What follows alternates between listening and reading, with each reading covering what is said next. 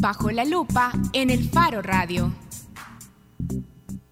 Mira, eso, eso es estar, eso es ceder que, nos, que, los, que, los aliados nos administren a nosotros. Y es tan, mira, si es tan complicado el tema de aliados, que si allí para el candidato a alcalde ahorita, y te dicen hay que trabajar para la campaña, no, pues sí, y, y a vos te cae mal el hijo puto y tenés que trabajar para la campaña de él. ¿Y quién pone no que es complicado?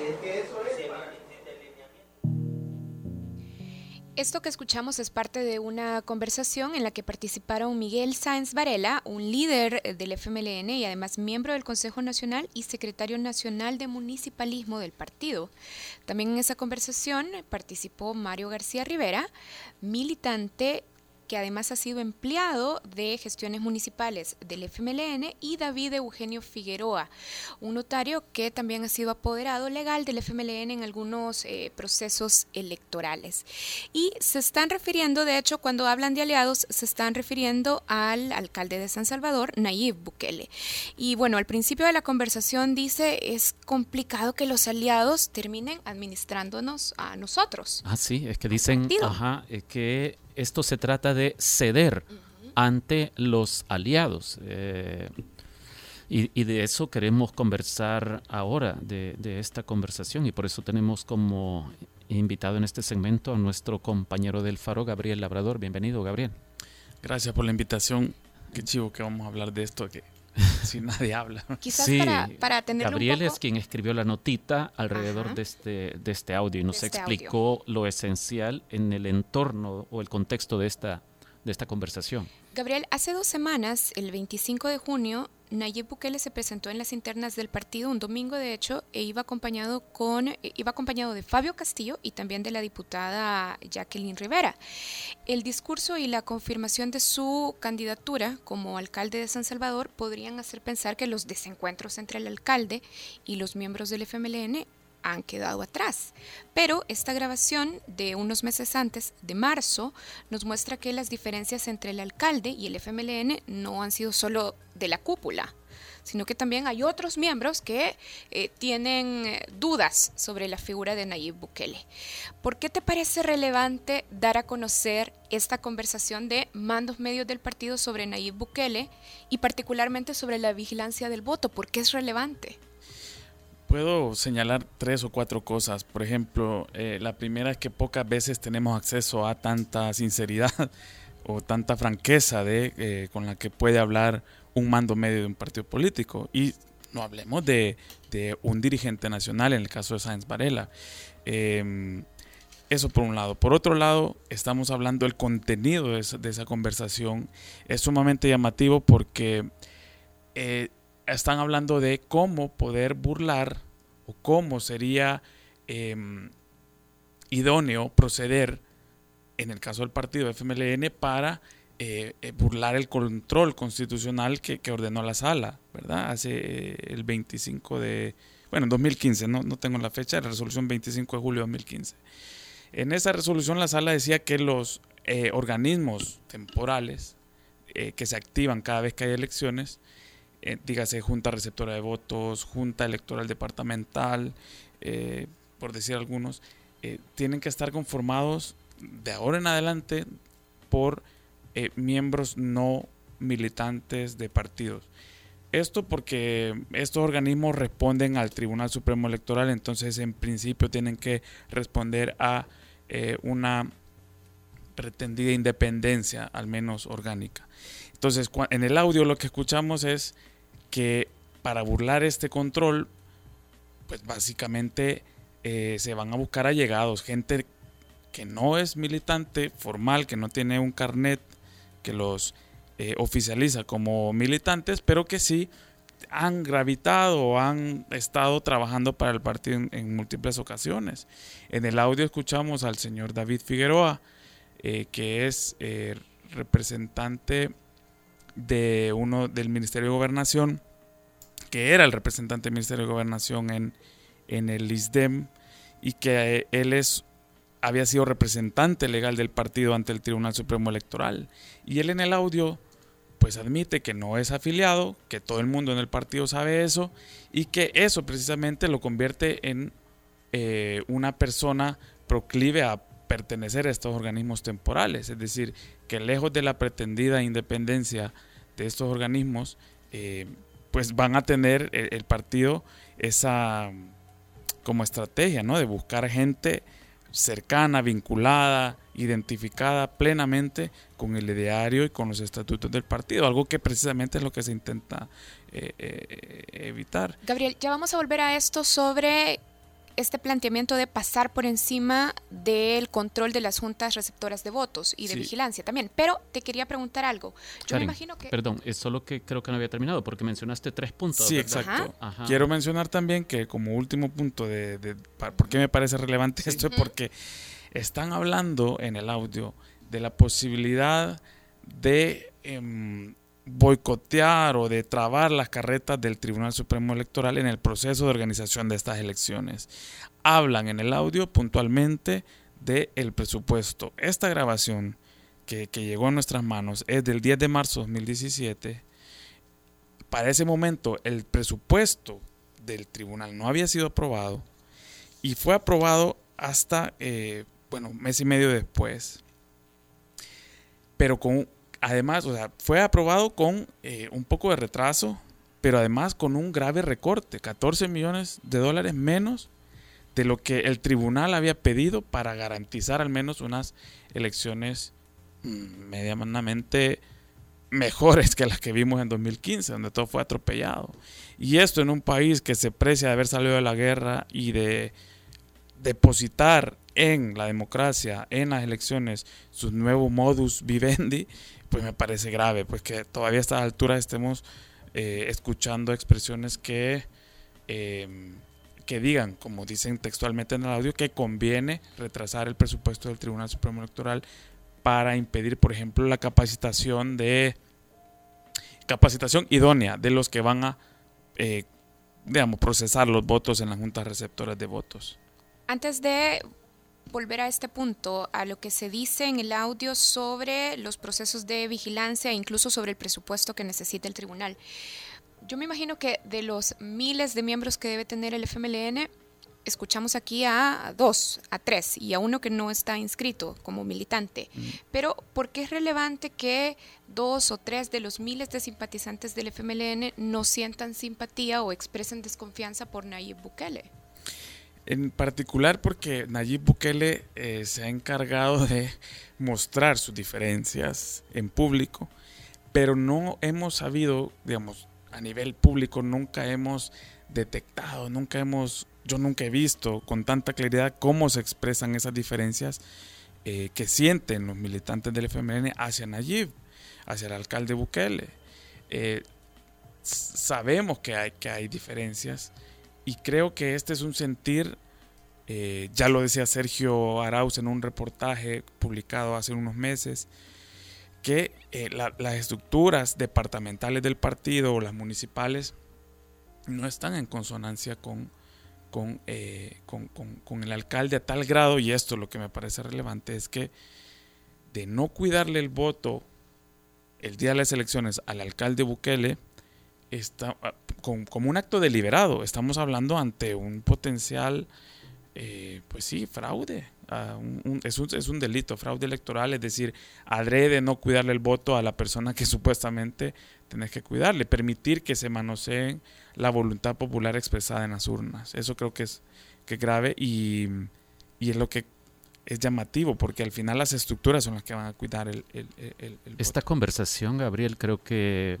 expresa un sentimiento de frialdad de parte de FMLNistas relevantes eh, respecto del alcalde de San Salvador. Es decir, queda claro que no lo consideran uno de los suyos, que, no es de su interés. El interés de Nayib Bukele, el interés personal del político Nayib Bukele, no es, no es el interés de algunos militantes del FMLN. Él cuando le consultas vos al alcalde sobre esto, él llega a mencionarte la palabra confabulación, ¿verdad? Sí él llega a mencionar que estaríamos ante algo grave, ante algo, ante una confabulación que sería eso, torpedear su eh, candidatura y su proyecto político. Eh, él dice que identifica plenamente a las personas que están en el, en el audio y que lo que esperaría es que estas personas al menos no tengan un papel de cuidado del voto el día de las elecciones del 4 de marzo de 2018. Vos que ya has cubierto varios procesos electorales, varias elecciones, ¿por qué dirías que es importante esta tarea a la que todos los partidos le dan una gran relevancia? Es decir, ellos forman ejércitos de gente que pueda cuidar el voto, es decir, que en el momento del conteo, cuando se están abriendo las urnas, bueno, incluso antes de que se abran las urnas, cuando la gente está llegando a votar y cuando luego se abren las urnas y empieza el conteo preliminar, eh, ellos, los partidos políticos, le dan mucha, mucha importancia a tener ojos diestros ahí, ojos muy agudos. ¿Por, ¿Por qué es importante ese momento? La, a ver, es que bien. porque ellos lo plantean como una cosa de vida o muerte, que puede decidir una elección, la vigilancia del voto. Creo que es ese momento, el día de las elecciones, refleja un aspecto bien idiosincrásico de, las elecciones en El Salvador, que es que los partidos políticos aprovechan cada voto que pueden eh, eh, llevar a su caudal eh, para promover su proyecto político. ¿A qué me refiero? O sea, ellos están atentos, por ejemplo, a atender a personas con discapacidad y hemos visto fotografías muy sugerentes en las que los, vigilantes o las personas que están supuestamente ayudando a los, eh, eh, las personas con discapacidad, pues de alguna manera eh, sugiriendo como impulsando que, se marque la bandera de cierta manera. aparte de eso, ese día de, la votación se pelean muchos votos. Llega un momento en el que se cierran las urnas y comienzan a contarse las papeletas. Los vigilantes, los miembros de la Junta tienen esa capacidad para observar cada papeleta y decidir, no, esa papeleta es nula porque tal cosa, porque según el artículo tal del Código Electoral no aplica y entonces hay que votarla. Ahí es donde ahí es cuando la se experiencia en la conversación que ellos podrían ponerse displicentes y decir, ah, al final es un voto para Nayib, no nos importa defenderlo. Exacto, o que se declare nulo o lo que sea. Y de hecho hay que recordar que cuando los márgenes son muy estrechos es donde ese proceso de pelear el voto se vuelve muy importante. En el proceso anterior, eh, en la elección entre Norman Quijano y Nayib Bukele, eh, perdón, en el proceso anterior, en la elección entre Edwin Zamora y Nayib Bukele, la diferencia fue de 7 mil votos, para que tengamos una idea de cómo se vuelve relevante ese margen de, maniobra desde las mesas. Y fíjense algo curioso que es con lo del presupuesto. Em, para el momento de la grabación, ya dije que era el 10 de marzo, no se había aprobado el presupuesto. Cuando se aprobó, se aprobó con menos cantidad, 14 millones menos. Y uno de los aspectos que se tocó considerablemente es el tema de la capacitación para la gente que va a cuidar las mesas, eh, para que va a cuidar el voto. Estamos hablando de una reducción de, de casi 3 millones de dólares. el tribunal había pedido que necesitaba para capacitar a la gente 5 millones y al final le aprobaron 2.7. Y en el audio escuchamos que, bueno, en el caso de Arena, eh, estos efemeristas están preocupados porque ven que Fusades va a recurrir a una cipotada. Están informados de cómo Fusades está haciendo su propio movimiento. Su propio ejército conformado por eh, jovencitos de, de, Fusades y ese tipo de, cuestiones, aunque hay gente muy experimentada, obviamente. Y em, en el caso del FMLN, pues quizás como son más disciplinados y y no sé, tienen alguna estrategia de capacitación más fuerte, pues no lo ven como un riesgo. Pero evidentemente se le bajó la cantidad de dinero destinado a ese rubro. Y, por ejemplo, van a ser 95 mil personas las que van a eh, cuidar los ciudadanos que van a pertenecer a estos organismos temporales electorales. Esto con respecto a los años anteriores no, no había sido así. Es primera vez que va a haber tanta gente pretendidamente no afiliada o no partidaria, eh, cuidándonos el voto. Y creo que esto representa un reto enorme y haberle bajado 14 millones de dólares al presupuesto del Tribunal Supremo Electoral creo que es un, grave indicio de que aquí no le estamos apostando a los pocos vehículos democráticos que tenemos para, para ejercer la, democracia, no solo como el voto, sino como eso, la representatividad. Pues. Gabriel, en el reportaje, Jacqueline Rivera es la única persona o la única diputada que te da explicaciones y que pretende zanjar, digamos, esta discusión o todo lo que se dice en el audio, diciendo, aquí no va a pasar nada, eh, Aquí, eh, este es un capítulo zanjado. Y, de hecho, supuestamente era un capítulo zanjado cuando Nayib anunció su reelección vía Facebook Live. Y hoy venimos a darnos cuenta de esta cosa. Con base en la experiencia, con base en, digamos, en la, en la trayectoria política que tiene Nayib y en, sus encontronazos con el FMLN, eh, ¿qué se puede esperar? O sea, se puede creer en la palabra de Jacqueline Rivera y decir, ya decías que la estructura del FMLN tradicionalmente ha sido más... Sí, sí, yo eh, creo que podemos esperar, digamos, que, se que cierren filas, obviamente, pero estamos hablando de la diferencia entre el discurso y los hechos. Recordemos que para la campaña de 2015 vimos pequeños comandos de militantes del FMLN eh, vestidos unos con camisa roja y otros con camisa turquesa para digamos, simbolizar un poco a la unidad. Y creo que si lo lograron en 2015, es fácil que eh, piensen que lo pueden hacer ahora en, otra vez en 2018. Y me parece que eh, el militante sí, el FMLN es un poco proclive a eso, a, ser disciplinado.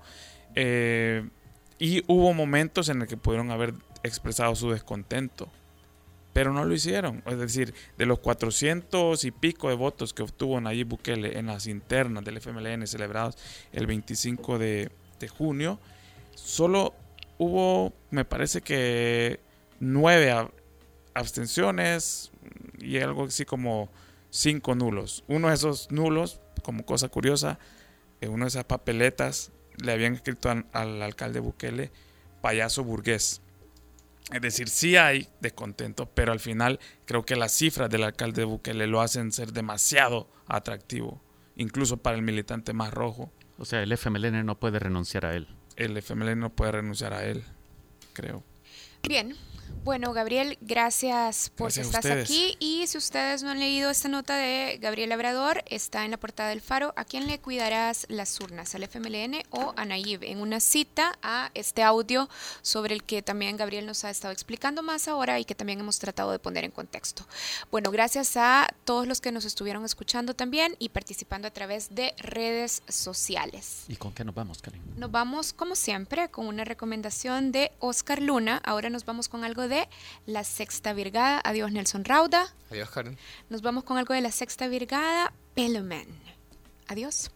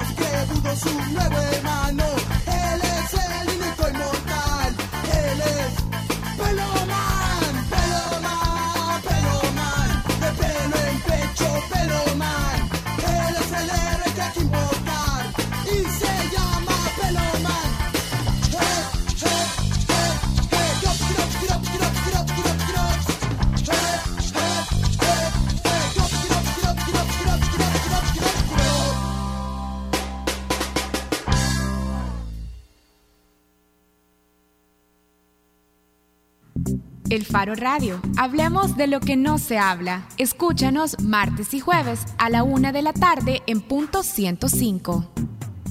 Los conceptos vertidos en este programa fueron de exclusiva responsabilidad de El Faro Radio.